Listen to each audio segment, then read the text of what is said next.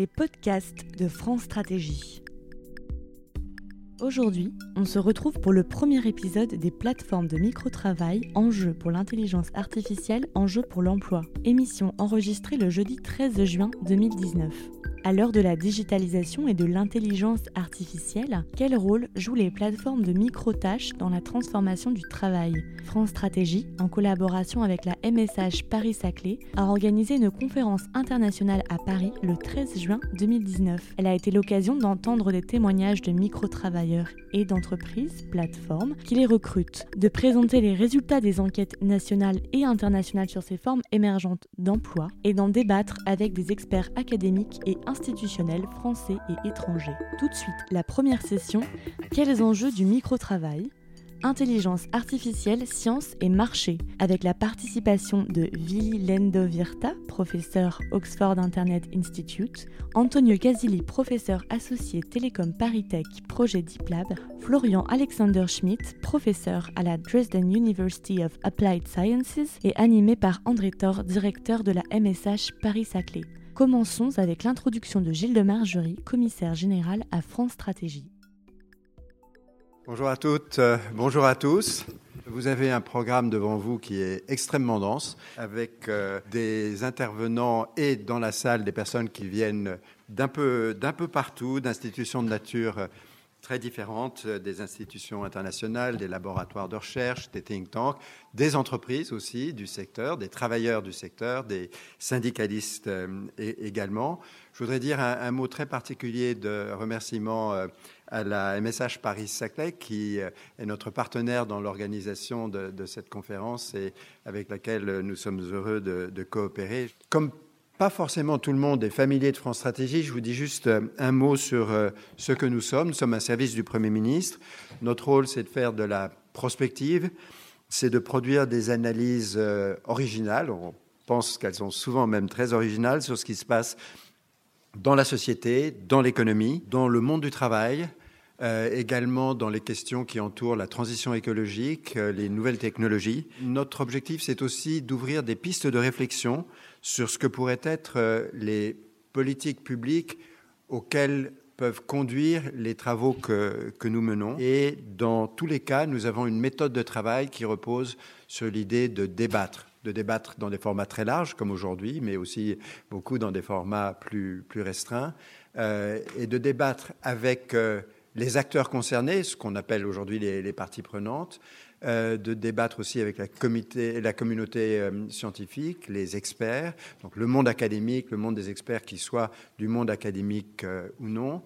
Et c'est une marque de fabrique qui est très ancienne. France Stratégie a succédé à une institution qui était le Commissariat général du plan et qui était née au lendemain de la Seconde Guerre mondiale avec un projet très fort qui était le projet du Conseil national de la résistance euh, d'établir des enceintes où le dialogue était rendu possible entre les, différents partenaires euh, sociaux.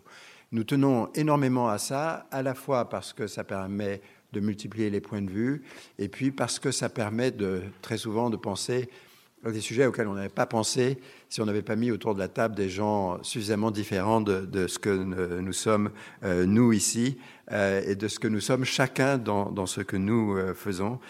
Notre objectif, quand, nous faisons tous ces travaux, est, un objectif très simple, hein, c'est un objectif d'utilité pour nos concitoyens.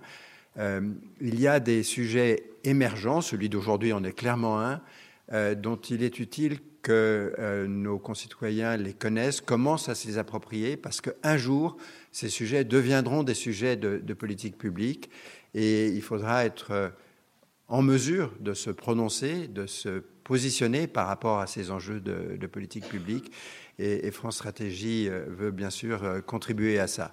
Et puis nous contribuons beaucoup, et, nous espérons contribuer de plus en plus, euh, à l'information, à la réflexion des décideurs publics. Vous savez que le monde de la décision publique est un monde où on absorbe de, l'information de, sources diverses, mais pas forcément toujours très structuré, très solide sur le plan euh, de, la rigueur du, raisonnement, euh, et où on réagit quelquefois par rapport à cette information peu structurée euh, de manière qui est elle aussi peu structurée.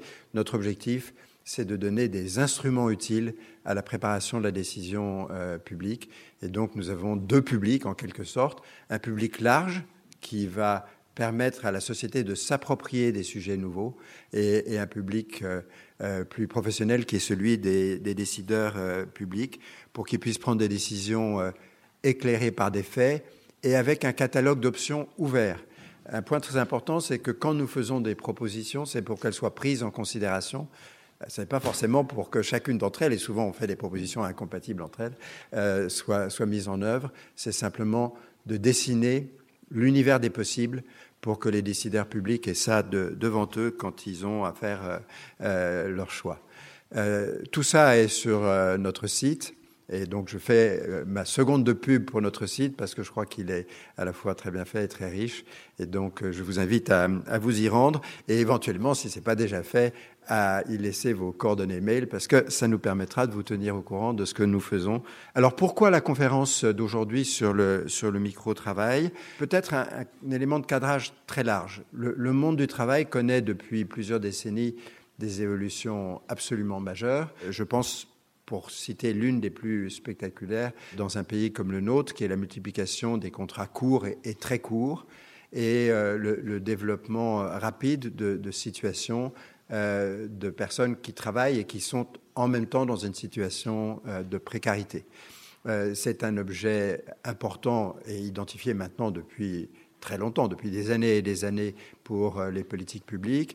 Vous avez peut-être entendu que hier, euh, dans le discours de politique générale du Premier ministre, était fait une référence à la réforme de l'assurance chômage qui, très explicitement, euh, se donne comme ambition d'envoyer des signaux sur cette question de la multiplication des contrats courts et, des CDD d'usage. Ce sont des sujets absolument majeurs, à la fois sur le plan de la société et même macroéconomiquement, parce que là, on est dans les très grands chiffres avec énormément de, personnes euh, concernés.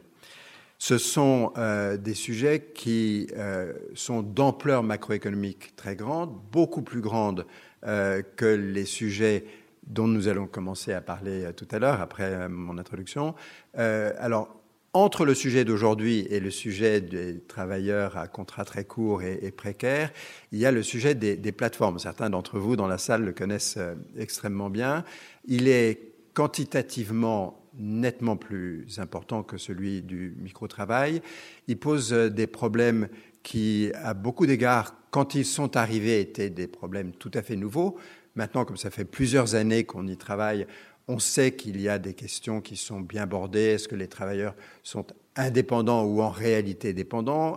Euh, Comment se structure le rapport au droit du contrat de travail et à la position de salarié, quelle protection sociale ont-ils, quel collectif de travail peut se constituer euh, entre eux?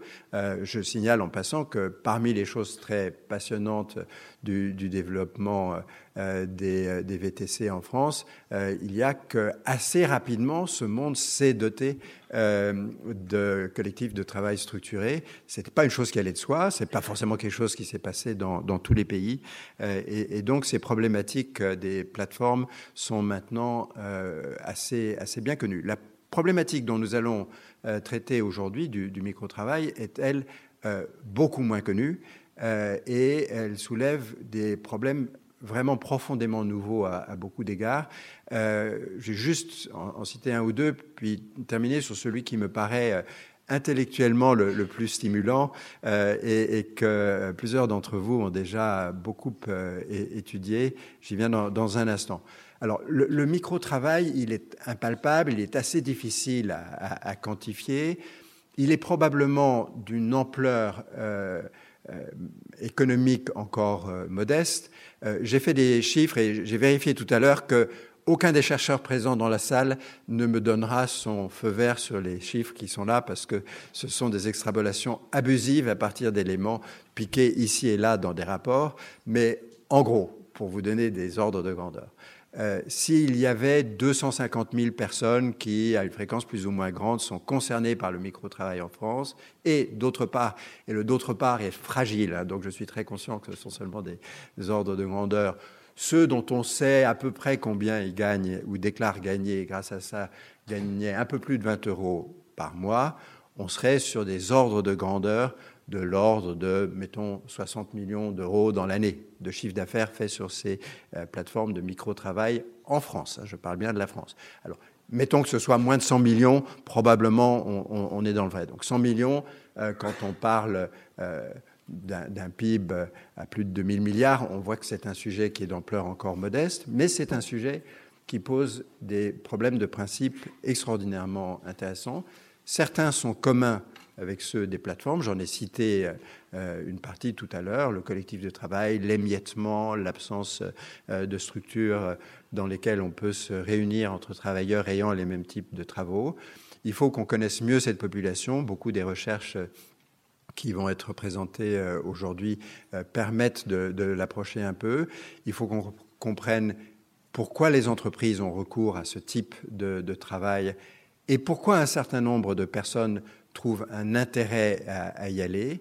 Il faut qu'on sache quelles sont les protections sociales afférentes à ce type de, de micro-tâches. Ça, c'est une problématique qu'on a aussi avec les, plateformes. Et il y a donc euh, un, ensemble de questions dont certaines sont communes avec euh, la réflexion sur les plateformes, mais, pas toutes. Je voudrais donner un coup de, de, projecteur euh, particulier sur un, un, sujet qui est cher à Antonio Casilli, qui va intervenir tout à l'heure, qui est celui du lien avec l'intelligence artificielle. Et c'est ce lien qui nous a conduit à donner le titre que, vous savez à, la conférence euh, d'aujourd'hui, parce qu'il euh, y a quelque chose de tout à fait passionnant et, troublant dans, ça. Beaucoup des micro-tâches, pas toutes, mais une part significative des micro-tâches, a pour objet de faire travailler des travailleurs dont l'employeur très très très temporaire ne sait rien, à enrichir son intelligence artificielle, ses mécanismes et ses méthodes d'intelligence artificielle. Donc, on n'est pas en train de perfectionner des algorithmes avec euh, des docteurs et sciences. On est avec qui veut s'inscrire sur le site, qui apporte quelque chose à des gens hyper pointus en intelligence artificielle. Et il y, a quelque chose de très fascinant dans ça, c'est euh, l'accès à ce qu'il y a d'irréductiblement humain dans chaque micro-travailleur qui se met en ligne pour une micro-tâche quand il contribue à de l'intelligence artificielle. Les plus grands noms de l'intelligence artificielle du monde, qui ont les meilleurs scientifiques chez eux, ont aussi besoin d'acquérir l'accès à l'intelligence artificielle de chacun. C'est un sujet euh, qui, de mon point de vue, mérite une petite euh, réflexion et même probablement un peu plus qu'une petite réflexion. Je crois comprendre que ça fera partie euh, des points que vous pourrez aborder aujourd'hui. Je vous souhaite donc une excellente et très intense journée de travail. Bonne journée à tous. Bien, bonjour à toutes et à tous. Je suis André Thor, je suis le directeur de la MSH Paris-Saclay.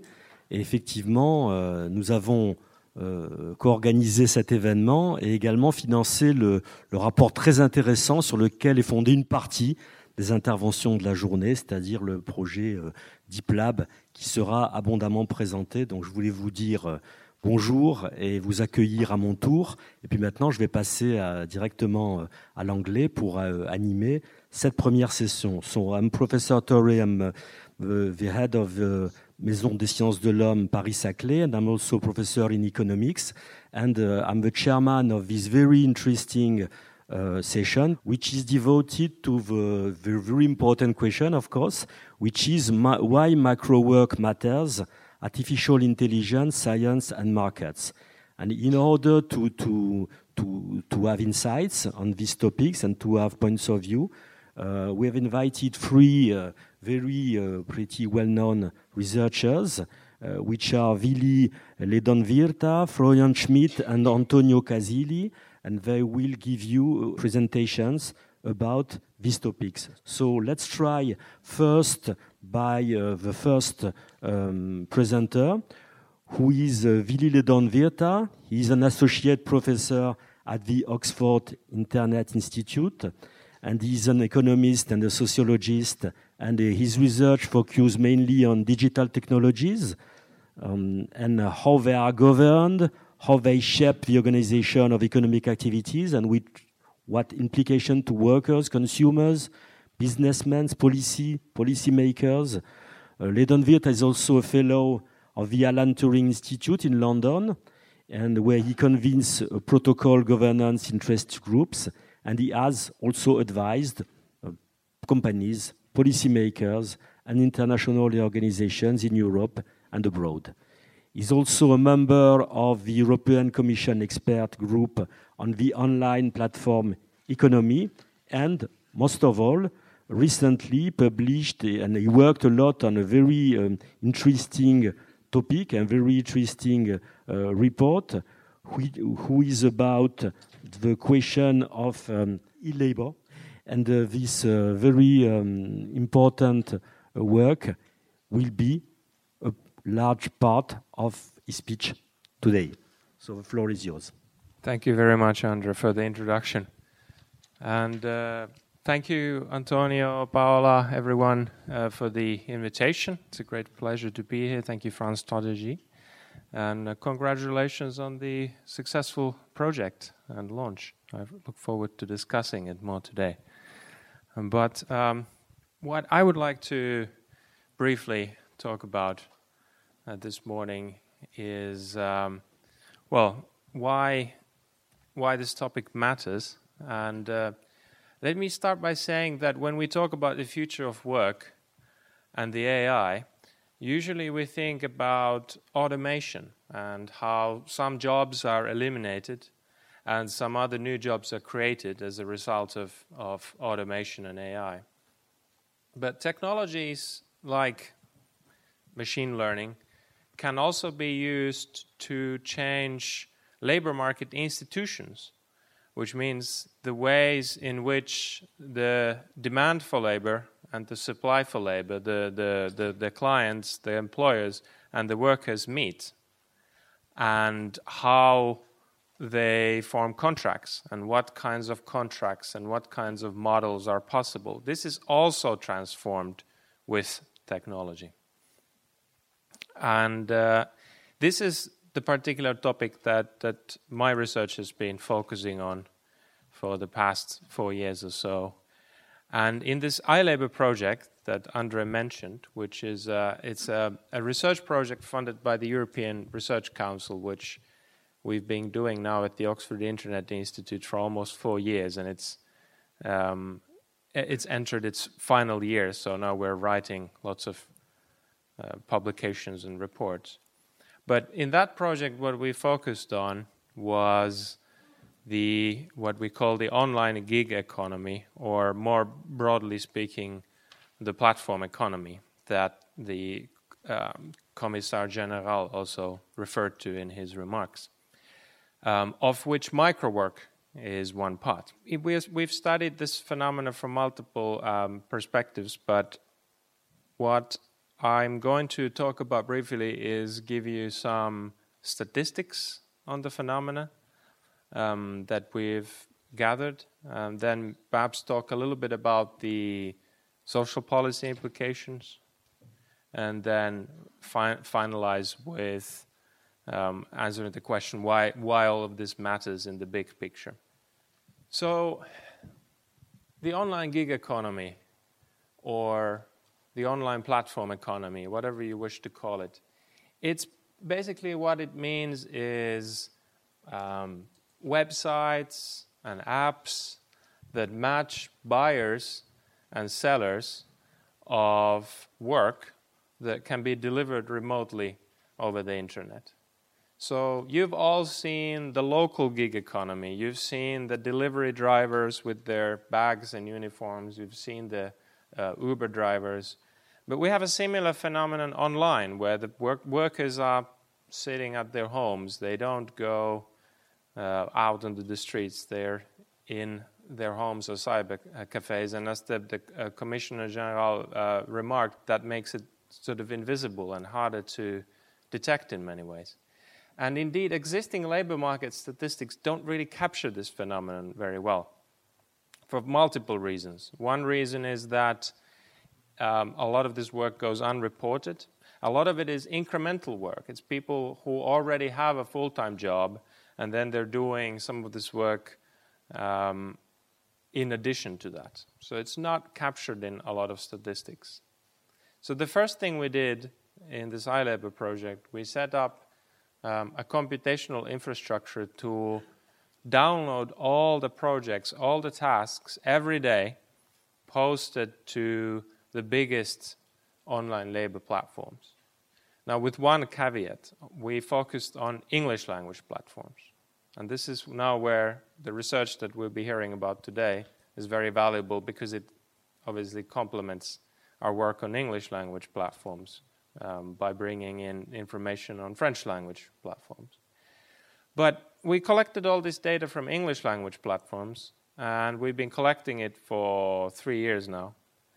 And what I'm showing you is some analysis uh, of it that give you some idea of what's going on there. So, first of all, what kinds of work is transacted on these platforms for online gig work? The top bar is the share of software development and technology work um, out of the whole market. So, it's about 40% of the market is software development and technology work. And in this category, that involves web development, uh, small freelance programming tasks, and so on. Some quite skilled work, some, some um, server configuration, database management, this kind of stuff um, that uh, programmers and, and other technologists do.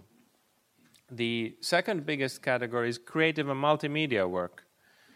Uh, if a company needs a logo or if I need my slides uh, improved, uh, I can send ugly slides to somebody and they send me back nice slides. I have done this on a couple of occasions. Uh, that is writing and translation work. And then on the fourth place, at uh, about 13% of the market, we have this category that uh, we've labeled clerical and data entry. And this is basically micro work.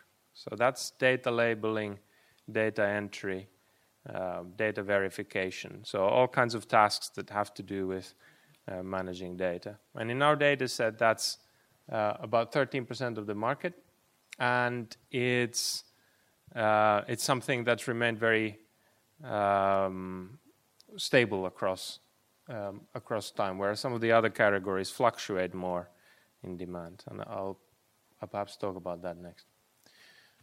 Moving on, where does this demand for this work come from? Our data allows us to analyze it by the employer country. in the English language platforms, um, around 40% of the demand comes from the United States. So this is um, startup companies, SMEs, but also large enterprises that are, are using these platforms to buy labor. Europe as a whole, we've in this picture we've broken it down to the UK and rest of Europe. But Europe as a whole um, represents about 20, uh, 23%. And interestingly, over this period that we've studied the phenomenon, um, European employers have rapidly increased their use of these platforms. So, US, when we first looked at this, um, US employers represented over 50% of the market. Now they represent 40% in Europe. Uh, European employers have caught up. Where does the labor supply come from? So, where are the workers? The top three countries are all uh, in the Indian subcontinent. So you have India, uh, Pakistan, Bangladesh. Um, you also have on the fourth place another traditional outsourcing destination, Philippines. So you can see that there's a lot of sort of correlation with the existing IT outsourcing industry in terms of where where this work is supplied from. But there's also some anomalies. Well, you have United States on the fourth place. Um, interestingly, you have some African countries, English speaking. You have Nigeria, Kenya, uh, South Africa, which are starting to supply significant amounts of um, online platform work. And we've done some field work in these countries. We've spoken with um, a lot of the workers, and I could talk about that more. But um, but basically, this is a thing that it's, it's, it's also growing and it's happening in, in um, various places around the world which are not traditionally associated with IT outsourcing. What kinds of skills are different countries providing? So the, the interesting thing is, you know, even though, like, like I said, Indian subcontinent dominates in terms of the overall volume of work. So in that sense, it's a very traditional. You know, demand comes from the global north, supply comes from the global south. It's this kind of a um, uh, traditional outsourcing dynamic.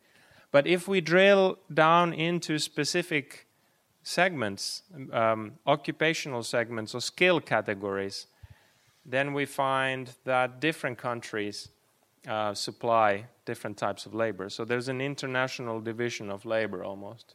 What you can see in this picture is the, the pink or the red magenta is the software development techno- and technology work. And you can see that um, a lot of Eastern Europe is providing technical skills to the online labor market, whereas in Western Europe you have creative and multimedia work, um, you have sales and marketing support, uh, and, and and such work, and you can see a few of the the African countries highlighted there, also uh, some francophone countries. Um, as well as Philippines, South America, and so on. I think I'll, uh, in terms of the statistics, I'll leave you with this map shows. You remember I mentioned that we have this category called clerical and data entry, which essentially corresponds with microwork. It's all the data entry, data labeling. This map shows where in our data, where in the world that is done. So you can see that the Indian subcontinent is highlighted. There's a lot of that work being done in Indian subcontinent, um, but also in the United States and in, in Europe, also in France, Spain, Portugal, UK, um, as well as some Eastern European and Balkan countries. Quite interestingly. So that's enough about statistics. Then, you know, just very briefly a few remarks on social protection and, and, and, social policy issues. So I was, as Andre mentioned, I was on this uh, Europe, European Commission uh, expert group on the impact of digitalization on um, European labor markets. And we issued a report in, um, I suppose it came out in February. So you can find more details there. But one of the things that we sort of grappled with there was to what extent, so if we have this movement towards task based, project based work, which doesn't really happen in an employment relationship, but rather is fa- framed as independent contracting, as with many of the gig economy platforms, local gig economy platforms, then you know how do we deal that from a policy perspective? Do you do we regulate it in the way that we say, okay, no, this always needs to happen in an employment relationship, or what do we do? And I think the short answer is that it depends on the platform and the situation. So I think there's some platform work, especially of the kind of lower skilled variety, which essentially should probably be employment. You know, it's it's employment in a disguise. It's not really independent contracting. There's a very heavy kind of dependent relationship between the the platform and the the worker. In other cases, especially in more higher skilled um, online work, the there is a there is a much more of a case that the workers are genuine uh, independent contractors, and indeed that's how they see themselves. They also have other contracting relationships outside the platform, and they are not generally, when you talk to them, interested in the idea of being employees uh, of a platform. But that doesn't mean that they wouldn't have some collective interests um, towards the platform. The platform is in a very powerful position towards them to change the rules of the game to change uh, remuneration, to change the labor market institutions, as I mentioned. The platform is essentially setting the labor market institutions, minimum wages, contract terms, what happens in a dispute. This is all done by the platforms. And so we think that it would be a good idea to allow, in some ways, um, the platform workers to collectively represent their interests towards the platforms, even if they are still considered independent contractors. uh, not towards the clients. So the cli- towards the clients, the, the workers are usually these freelancers are happy to bargain individually, but towards the platform, it might be useful to allow them uh, to bargain collectively. So this is one of the, the recommendations that we came up with.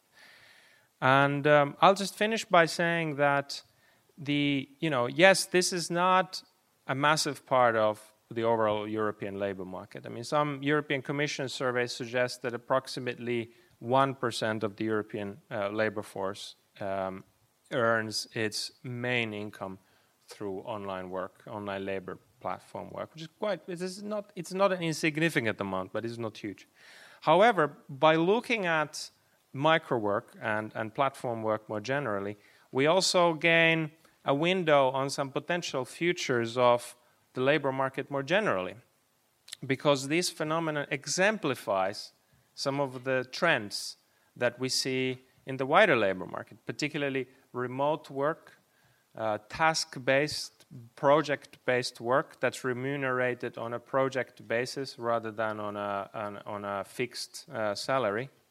And also the use of data and algorithms in the management of work in place of human middle management. This is a trend that we see happening increasingly all over the labor market. So by studying microwork and why microwork matters is not just because of microwork, which is also important, but because it affords us a potential window into the future of work. Uh, and so tackling with these issues now, in the case of microwork, prepares as well for tackling them for the whole labor market in the future. Well, thank you very much, Vili, for this very uh, focused and interesting presentation. And now we will move to a slightly different position with a presentation of uh, Florian Schmidt. So Florian is a professor of conceptual design and media theory at the University of Applied Sciences in Dresden. Uh, beside his work as a designer, he has published several books and several award winning articles on design and digital culture.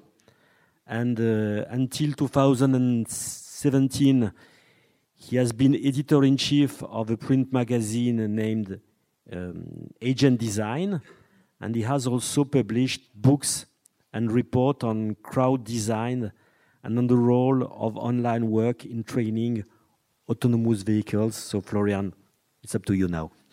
Thank you very much for the kind intro introduction and especially for the invitation. I'm really excited to be here, so thanks for having me. It's really a pleasure because there are so many interesting overlaps between our research fields. Um, the reason why I'm sitting here as a designer is because um, the field of design actually got disrupted first by a platform economy already 10 years ago.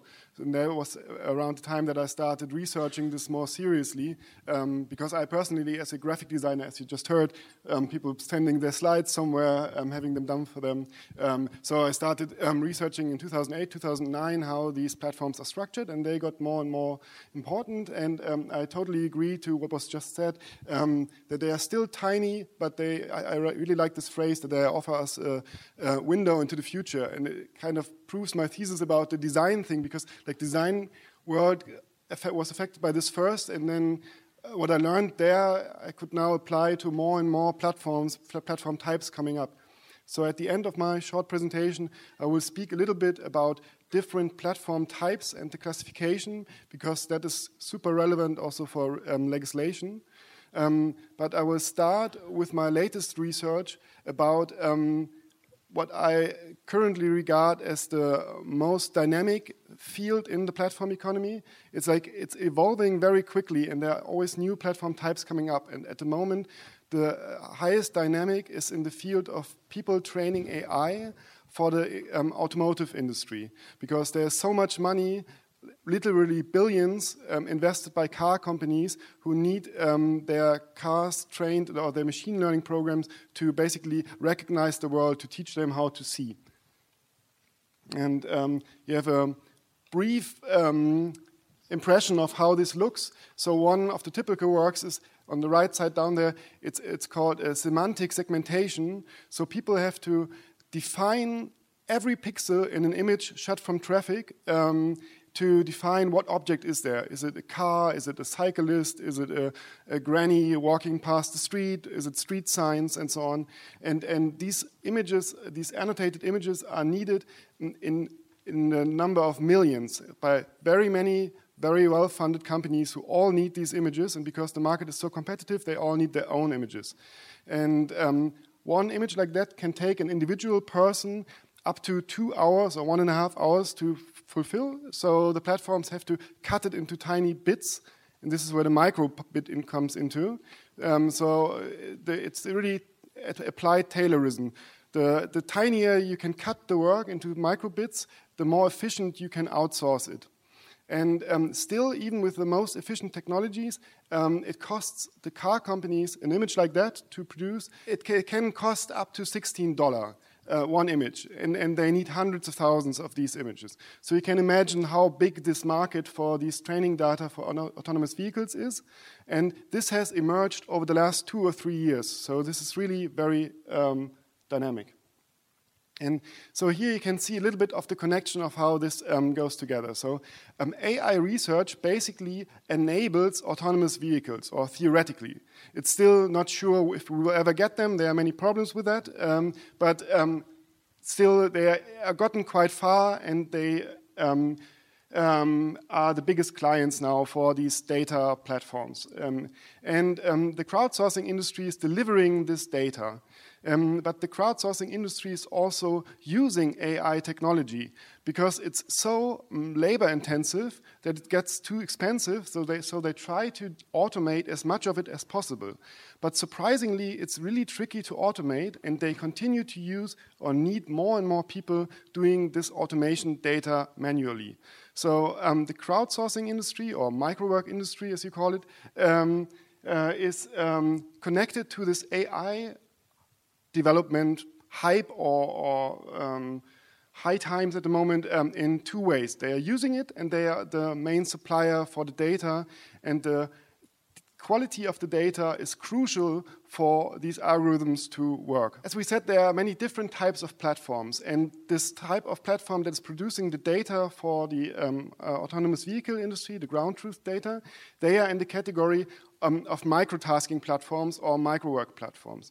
And the interesting thing is that these platforms have been around since 2005, since the most famous one, Amazon Mechanical Turk, opened up and they have been modeled in a certain way that was quite um, primitive maybe to say, or, or prototypical. And um, interestingly, this prototyp prototypical type of platform that we know from Amazon Mechanical Turk is now changing fundamentally through the new clients from the car industry. And they, they are changing in a number of interesting ways.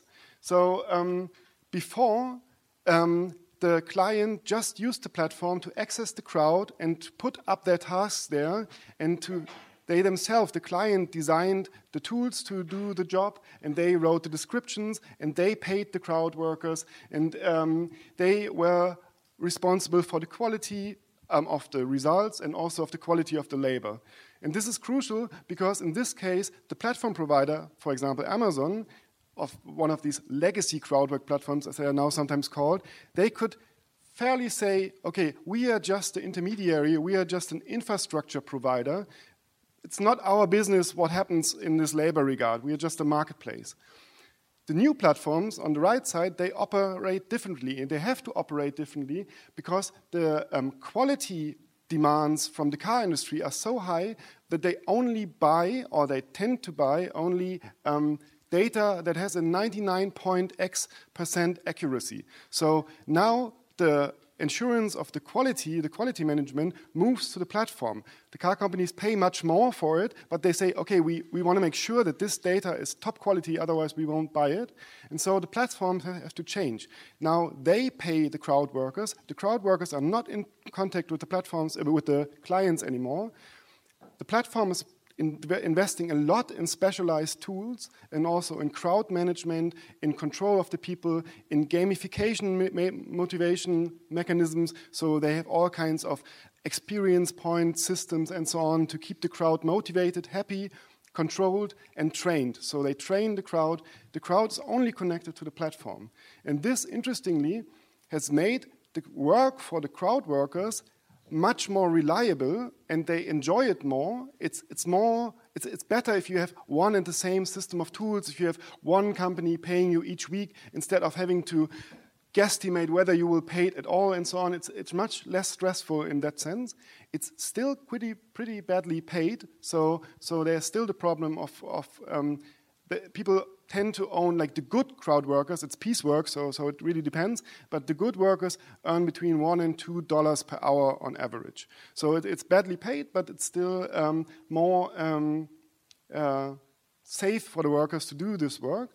But interestingly, even though this is now the better situation in one regard, it's also the legally more um, shaky construction because now you can really easily argue that these workers are not independent contractors, not self employed freelancers, but they are actually employees of these platforms because they work there more or less full time, a lot of them, every day for the same company.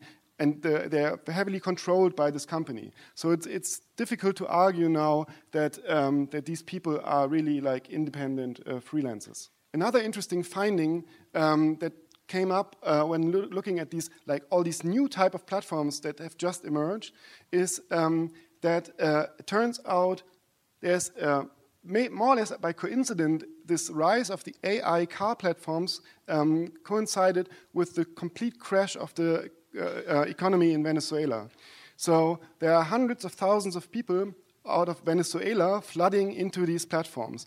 And on some of these platforms is 75% now. And um, at the time I was researching this in 2018, they were hiring people from um, mostly from Venezuela at a tune of 3,000 new crowd workers per day. So this was growing really, really quickly. Um, still, a major topic around this entire field, more even than the car field, is the amazing fluctuations in demand for labor. So the car companies come in and they need millions of um, images and they test one platform and then maybe they go to another platform and test that one. Or so, so the waves go like this, and this also affects the crowd workers. Because if you think about it, this, the main job of these platforms is um, to offer their clients a way to deal with these fluctuations in labor demand. Because so the clients don't have to hold all these workers themselves and employ them. They outsource it to a platform, but the platform also don't cover for these fluctuations by paying people continuously, but um, they basically outsource this risk again to the workers who then, even though there's this high demand, they never know on a given day will there be work or not. And as long as you have hobbyists doing this work um, just uh, from time to time, um, it doesn't really matter. So, so if you just log on if there's work and then you have some additional income, as I mentioned, it's fine. Then this whole system works out. But as in the case of the people in Venezuela who really depend on this work um, and who, in a way, also have um, caused a steep decline in the value of this um, labor on these markets because they are so desperate and so willing to do the work um, then it's really a problem for you if you one day open up the platform, it happens for them all the time, and you don't see any work and you don't know why. And then you have like these gamification um, point systems where you say, oh, this is your experience level, this is your accuracy level, and so on. And if you are not good enough, you don't see any work. So for them, it's a lot of stress because they never know are they now not seeing any work because they are not good enough at the moment, or if they're not any more work, or as it turns out, I interviewed a, a number of CEOs of these platforms, and they said they funnel this work to specific groups in their crowd. So imagine you are the whole crowd, you're all waiting for work, and I'm the, the platform provider, and I decide, oh, okay, I got this new client, he has this specific type of task, and I only give it to that wing of the, of the crowd to train them quicker to, to, um, to uh, have a better skilled subgroup within that. And, and um, so for the others, they, they of course, they don't know that. They, they don't know why don't see work. So that was the main stress for them. They all really liked the workers that I spoke with. I interviewed a few. So I don't. I only do qualitative research. So I don't have these big data um, resources as you have. But the workers I spoke with, um, they really liked the work. They say it's great. It's like intrinsically rewarding. They, they like filling out these, these tasks. They like getting better at it. But they are really puzzled by this constant concern. Will I see well, why don't I see work? This is like their biggest concern. And um, just quickly, I probably don't have time to go too much into that. This, this is like a number of platforms that are offering these tasks now um, through um, uh, reading Antonio's papers. I learned that there are a few more that are missed, and, and so it's really uh, um, difficult to cover all this. Um, but um, the ones that are under, have a red underlay, those are the ones that I looked more closely at and that I also interviewed. And, um, and so there are these like um, more generalist platforms and there are specialist ones. And um, one note maybe on the generalists, there are also platforms, so it's not just training for visualization or for, for image recognition, but also for audio recognition, for, for training virtual assistants, for speaking to Alexa or speaking to a car company and so on. Um, Paola also wrote about, about that. And um, the interesting thing about that is here you need like a most diverse crowd. So you cannot easily outsource this to Venezuela, but you want to have people speak with very specific dialects. And in this case, the work interestingly flows into the strongest economies in the areas of the world where it's the highest buying power because it's connected to shopping. And, and so if you speak like some special Bavarian dialect, you get paid pretty well for training this algorithm, but, but if you uh, speak like um, a dialect from a poorer country or poorer region, then of course you cannot make money with that. And also with this dialect thing, it's something you do very occasionally. So, so it's a different logic of this market than with the microtasks. And then finally, um, to wrap up, to maybe it, it's my suggestion to help with the classification of these platforms. And I kind of try to even, I did that in a previous paper, but uh, I even tried to simplify it even more. So I think the two crucial questions that you have to ask to understand what category your platform fell, uh, falls into is you have to ask, is it crowd-based, which also means is it microtask? And you have to ask, if, is it location-based? And so by these two questions alone, you get this four by four matrix, and you have um, the, as you mentioned, the, the, the, food delivery things and Uber and all this stuff, also stuff that's done at home. Um, this all falls um, into this uh, region of it's not micro tasks, it's larger tasks. They are given to an individual, so it's also not crowd based, but they are on a location. And because they are done on location, you have local regulation of cities, of countries that are quite, quite easily to apply, or comparatively easy, which is why, for example, Uber in that form, in the typical form, is not legal in Germany. Also, Airbnb is regulated. Don't even argue that everything has to be regulated. I just say that if it's location based and macro tasks, it's easier to regulate, and the normal rules of the labor market apply. You have also location-based crowd work that is not relevant, um, so you can basically more or less ignore it, but it exists. Um, and uh, you have the work that you did your most research on, which is freelancer platforms who are, I totally agree to you, uh, with you that these are totally or really independent contractors, most of them, because they can themselves as individuals negotiate their price. Um, and even though it's, it's not location based, you can negotiate what your, uh, labor's worth. And then finally, and this is my, my closing remark, the tricky area, and this is where all the micro work is set in, is the stuff that is micro work, that is crowd based, and that is not location based. So that can that is work that can be funneled anywhere in the world, and um, where because the work is super repetitive, super tiny micro tasks, the work shapes the type of workers. So the micro work creates the micro workers, and they are interchangeable and can be anywhere in the world, and that's why they have literally no negotiation power. And it's, I think, I'm afraid, almost impossible to regulate these kind of structures. And as I said earlier, these specialized platforms, you can, of course, argue that they misclassify their workers, and these workers are actually employees. And so you can, for example, forbid German car companies to use platforms who um, misuse this type of labor. But then again, it's, as in other fields of the economy, such a complex stack of outsourcing uh, stages or such a long outsourcing supply chain that they could just go step one uh, step ahead of it or away from it and just, just buy the finished data and say, oh, we don't care how this data is made. We, we, we just buy finished data. We don't employ anyone. So that's, I think, the tricky part that we will have to talk about more over the next two days. And I'm looking. So thank you very much, Florian, to have brought a slightly different position. uh, on this topic. And now we move to the last presenter of the panel, last but not least, because it's uh, Antonio Casilli is one of the uh, main uh, uh, responsible of the project DiPLab, which is at the basis of this uh, conference. Antonio is an associate professor at Telecom Paris and also a member of the Interdisciplinary Institute of Innovation, and is, as I said, the principal investigator of the DiPLab project, and his main research are about computer-mediated communication work and politics. He has advised the French Digital Council on matters touching on works and the impact on, of automation on employment. And also, he has served as an expert for the French Council of State. And in his uh, presentation, hopefully, he will bring some bridges between the two previous presentations. Hopefully so. Thank you very much, Andre, and thank you very much, uh, all of you. Thank you, Vili. Thank you, Florian, for your presentation. Thank you for being here.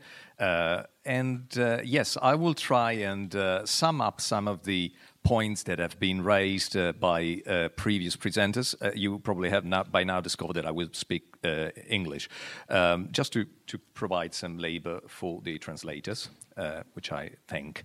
Um, then, uh, okay, my main point is that so far we have uh, seen that uh, when we talk about micro work, we have to understand that this is part of a wider gig economy and wider subset of gig economy uh, jobs uh, that, uh, in the framework of the iLabor project run by uh, Vili Lehdonvirta, were called the online gig economy. Um, of course, there is a, a, strong geographical variability, as you have by now understood. Um, so far, the iLabor uh, project was focusing on uh, English speaking platforms, which explain a lot of, uh, uh, especially the International Division of Labor that he pointed at. And then with uh, Florian Schmidt's uh, presentation, you have had a different perspective. Uh, of course, uh, Florian being based in Germany and we know uh, how important the automotive uh, industry is in sector in general. He's in Germany, has been looking at different uh, parts of this uh, uh, phenomenon, of this social and economic phenomenon. Uh, now, my job uh, for this uh, last uh, preliminary presentation is to provide a French perspective. And by now, you have understood that, of course, when we say a French perspective, despite the fact that we decided to focus on France and meaning territorial France, mainland France. Uh, a lot should be said, but we won't say it today, uh, about French speaking countries. And if we did the same, if we had the same data that, for instance, uh, Florian or uh, uh Vili have uh, about uh, uh, English speaking platforms, about French speaking platforms, I think that we would be looking at a completely different um, picture, at least internationally. When it comes to France, uh, one has to, uh, first of all, um, recognize the specific um, features of the French uh, microwork market. And I will now focus specifically on microwork. These are uh, results that are taken from our um, uh, project called DiPLab, Digital Platform Labor. You will hear a lot more about, about it in the next session uh, by my colleague Clément Le Ludec, Marion Coville, and of course Paola Tubaro. Uh, let me just start by showing you how, by looking at the entire microwork, microworking sector in France, we came up with a, a mapping, or a, at least a conceptual mapping of this uh, market, which is somehow um, um, which inherits some of uh, uh, the uh, criteria uh, that Florian Schmidt himself developed over the years. But we have we had to come up with another way of classifying these tasks because when we talk about microwork in France, we see that first of all, it is somehow sitting between uh, other types of platforms. Uh, first of all, uh, the freelancing platforms that Vili Lehdonvirta has been studying, uh, but there is an overlapping between some freelancing jobs that are, uh, well, perceptibly sliding into micro work. And we especially look at uh, uh, translation and transcription uh, jobs. these that used to be um, um, well specialized jobs for skilled workers who identified as freelancers are now increasingly fragmented and atomized in smaller tasks and provided by people who have not always uh, a specific training in those fields. Then, on the other side of this very picture, you will see that there is another sector which overlaps in part uh, with microwork, which is what we decide to call uh, the Uberized economy or uh, economy Uberisée, which basically means uh, all the location based uh, tasks which are ostensibly uh, per produced, uh, performed by people that, when I say ostensibly, I mean conspicuously, visibly. You see them in the street. You see people delivering pizzas. You see people driving taxis or VTC, as they say here in France. There is a, a small overlap between these kind of activities and micro work. If we look at um, location based micro works, like people going uh, in um, shops taking pictures, you will see that despite this looks like, uh, let's say, uh, a new version of the old time mystery shopping. It has to do with microworks, with microwork and with AI training. The rest of the micro tasks that uh, uh, one can map when looking at the French uh, market, well, have to do with data entry, image labeling, a lot of voice recording, at least when we performed our uh, data collection, some software testing, uh, also um, some uh, commercial content moderation. Commercial content moderation is basically people looking at, uh, I don't know, pictures or let's say, controversial content online. It can be, for instance, an article, and they have to decide if this article is about a conspiracy theory or a fake news or it is a reliable source. Or sometimes they have to look at pictures and decide if this picture is, I don't know, a porn picture or an appropriate picture for the service. Some of the platforms that we have been studying in France uh, are legacy platforms that used to be uh, survey panels. And then some of those are basically um, uh, web search and product classification, sometimes for online e commerce catalog. Now, this seems to be like a, a very uh, arid, a very um, uh, simplistic way of uh, uh, summarizing it. But the important part is that when we look at uh, uh, how what people remember about the last task they perform. Again, we have uh, one way of seeing uh, that despite an important, a sizable part of those tasks are still, at least for the platform that we studied, which is Foule Factory, one of the main uh, French uh, actors, probably the French equivalent of Amazon Mechanical Turk.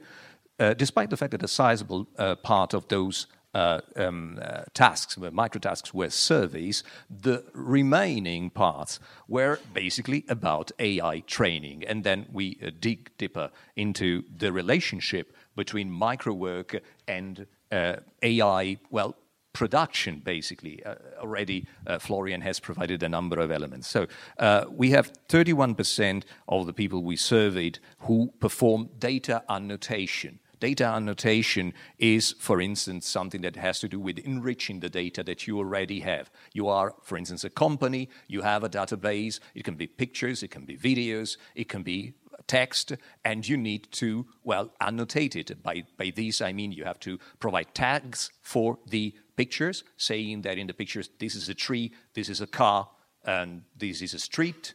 Or, for instance, you have, uh, I don't know, a text uh, in your database and you have to decide that this text is, I don't know, in German or in French, or it is about politics or about the weather. Um, then you have a lot, uh, 23% of CV uh, curriculum vitae anonymization. So, of course, these uh, points towards clients, uh, platform clients, uh, who posted this kind of tasks who uh, are somehow related to HR uh, services. And this has to do with the fact of providing, um, well, ready to use documents that can be used in specific infrastructures.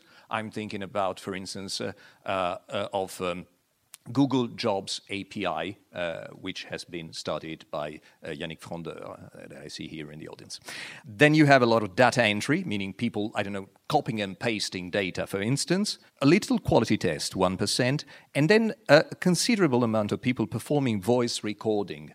Again, this has to do with the uh, moment we performed the data collection. It was 2018, and for France, 2018 was the year of, uh, well, the, I wouldn't say the explosion, but clearly the visible presence of smart speakers and vocal interfaces. Of course, vocal interfaces has been around for a number of years. You have it in your, I don't know, smartphone. You have Siri or Cortana, and you speak to them. But given the recent uh, boom of uh, smart speakers, we need, as Florian Schmidt was explaining, people who speak with regional accents. So we not only need people who speak French, but we need people who speak French with a Lyon accent or with a Parisian accent, and sometimes with the, the, the, accent or the jargon of a specific subculture or of a specific, I don't know, neighborhood, and so on and so on.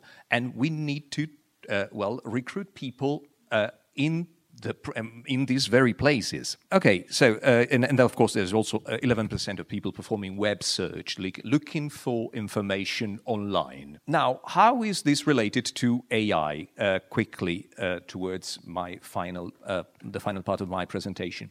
Well, the bad news is that uh, it, it concerns AI, artificial intelligence production, every step of the way, meaning so far existing uh, scientific literature have insisted on the fact that microwork is important for AI uh, in a preliminary phase. When we test AI technologies or uh, intelligent solutions, we need to teach these machines to do what they do. This is why it is called machine learning. But once the machine have learned, we can get rid of the microworkers who have been providing data and training them.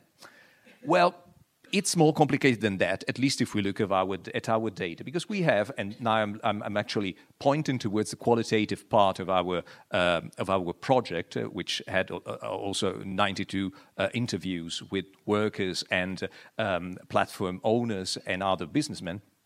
There is one part which is relevant, which is AI preparation which means in some cases tagging images, like Florian Schmidt was describing. We interviewed, for instance, uh, persons who were paid a small amount of money, uh, a few cents, to draw uh, uh squares around tomatoes, pictures of tomatoes and to tag those images. Why? Because they were training uh, image recognition system, probably used for uh, nutritional apps or something like this.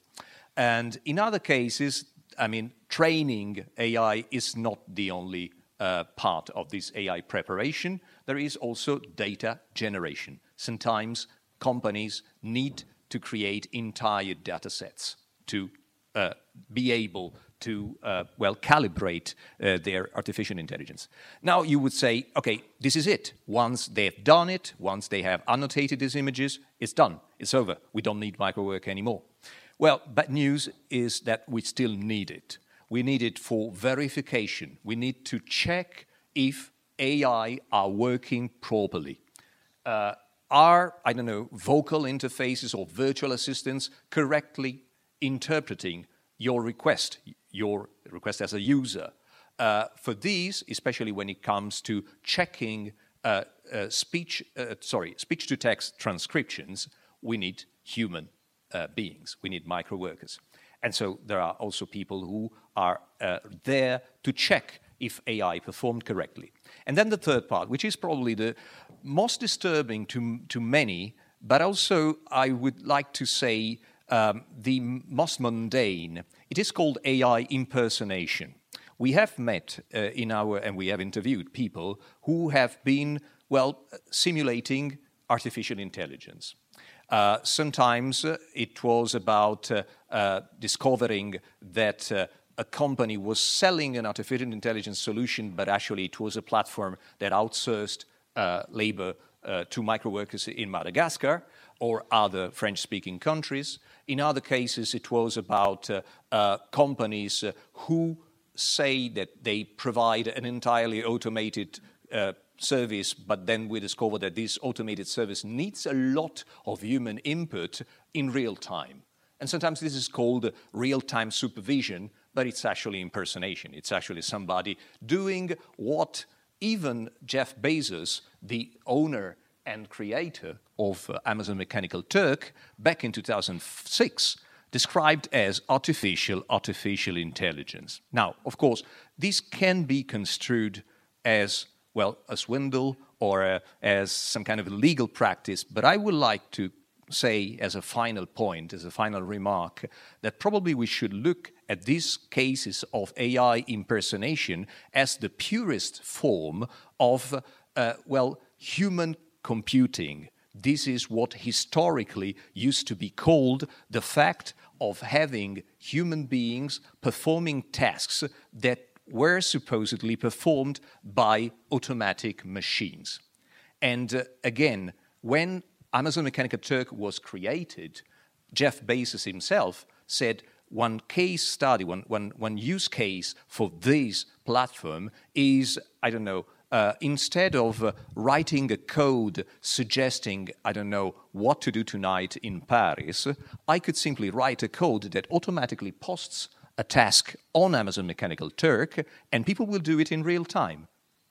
Again, let me finish by saying this. Historically speaking, and when I say historically speaking, we can go back to the to the 18th century, especially here in France, we are well positioned to know that this kind of human computing is part of, well, first of all, how we do some forms of calculation and how we help science progress. Uh, back in eight, 17, sorry, 93, uh, the Baron de Prony, Gaspard de Prony, I should probably pronounce it the French way, Gaspard de Prony, uh, uh, was somebody who invented a factory like structure where he recruited unemployed hairdressers uh, to, to do what? To calculate logarithmic table for the French cadastre a, a, territorial administration. And uh, again, if we look at other examples, uh, here in France specifically, we can go uh, till the end of the 19th century, where the, French, the Parisian uh, Observatoire, so the astronomical observatory, uh, recruited um, uh, school teachers, especially women school teachers, to analyze and tag a specific set of images, which, had, which were images, the first photographs, of the uh, uh, sky at night to calculate and to tag the position of stars. Again, this is something that is not uh, outrageously new. This is something that, scientifically speaking, is coherent to, with how we can make uh, well science go on, and also we can create AI. We can, in present day settings, produce AI.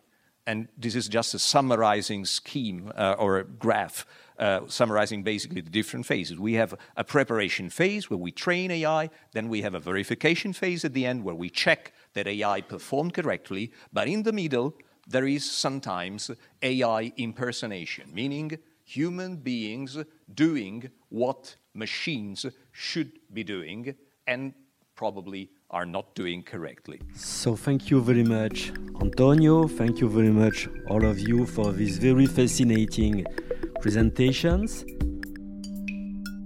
Merci à tous d'avoir écouté ce podcast de France Stratégie. Nous vous donnons rendez-vous très bientôt. Retrouvez tous les podcasts de France Stratégie sur www.stratégie.gouv.fr.